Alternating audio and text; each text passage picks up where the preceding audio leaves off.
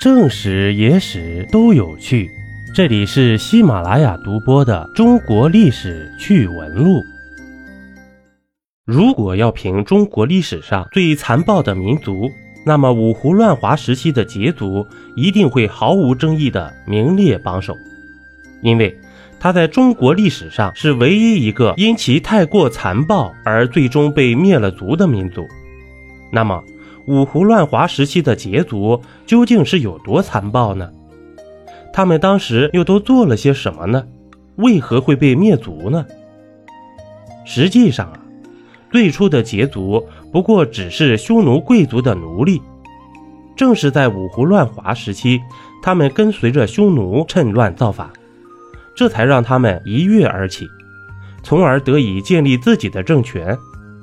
然而，虽然说他们起点很低，但他们出身草根的首领石勒却比较励精图治，因此后来他们建立的后赵政权一度成为了当时北方实力最强的国家。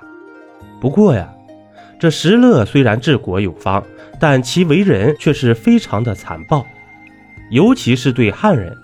比如说，石勒在征战时期，因为羯族人口比较少。军需物资供给呀困难，于是呢，他便受命羯族士兵攻下城池以后，用屠城这样残忍的方式抢夺物资来保证自己的军需。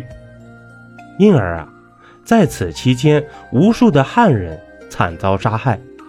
另外呢，当时被他们俘虏的汉族女人还被他们视为双脚羊，就像是奴隶和牲畜一样。完全没有一点人的尊严可言，夜晚被他们肆意奸淫侮辱，白天被他们残忍宰杀烹食。而且，石勒建立后赵国家稳定之时，羯族人在日常生活中也被石勒受命，可以随意抢夺汉人的财物。遇见胆敢反抗的，可以就地诛杀。后来啊，石勒去世，其侄子石虎继任。其残暴程度更是疯狂。他在位期间，只要是他看上的女子，不管其有没有结婚，都会被他掠夺到宫中。据统计，仅仅一年时间，被其侵占的女子就有数万人之多。此外啊，石虎为了享乐，还在各地兴建行宫，以至于四十多万人因此而死。另外，当朝野有人反对时，石虎的处理办法只有一个，那就是杀。而且当他将这些人杀掉以后，为了以儆效尤，还要他们身首分离，将头颅挂在城墙之上供人观赏，尸体扔到城墙下让野兽啃食。所以啊，因羯族如此残暴的行径。当时的汉族人口数量在短短数年之间便骤减到了四百多万，甚至可以说差点啊被灭了族了。因而后来汉人起来反抗时，便也是极具疯狂的。当时在冉闵杀胡令的号召下，全国各地都爆发了诛杀羯人的浪潮。冉闵这个人啊，一生最大的功绩便是诛杀羯人。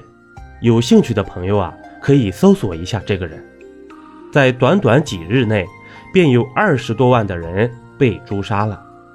此后，羯人虽然也有多次反扑，但是最终都无功而返。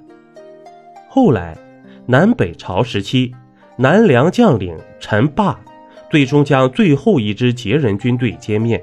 自此，中国历史上最残暴的民族羯族。便彻底在地球上消失了。一杯故事，一口酒，这里是历史绞肉机，我是金刚经。本集播完，感谢收听订阅，咱们下集呀，不见不散。